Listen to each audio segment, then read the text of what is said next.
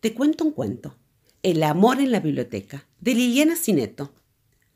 Cuenta que cuentan que había una vez una princesa que vivía en un estante de una vieja biblioteca. Su casa era un cuento de hadas que casi nadie leía. Estaba entre el diccionario y un libro de poesías. Solamente algunos chicos acariciaban sus páginas y visitaban a veces su palacio de palabras. Desde la torre más alta suspiraba la princesa. Lágrimas de tinta negra deletreaban su tristeza.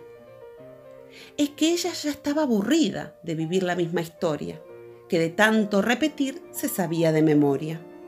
Una bruja la hechizaba por envidiar su belleza y el príncipe la salvaba para casarse con ella.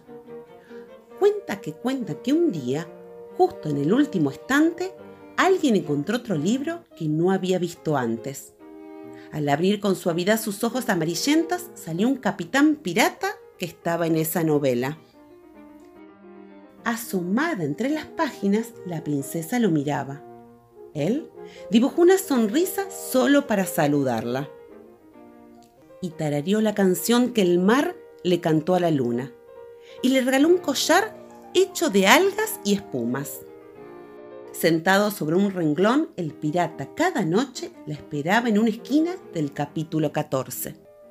Y la princesa subía una escalera de sílabas para encontrar al pirata en la última repisa. Así se quedaban juntos hasta que salía el sol, oyendo el murmullo tibio del mar en un caracol. Cuenta que cuentan que en mayo los dos se fueron un día y dejaron en sus libros varias páginas vacías. Los personajes del libro ofendidos protestaban. Las princesas de los cuentos no se van con los piratas. Pero ellos ya estaban lejos, muy lejos en alta mar, y escribían otra historia conjugando el verbo amar. El pirata y la princesa aferrada al brazo de él navegaban por siete mares en un barco de papel.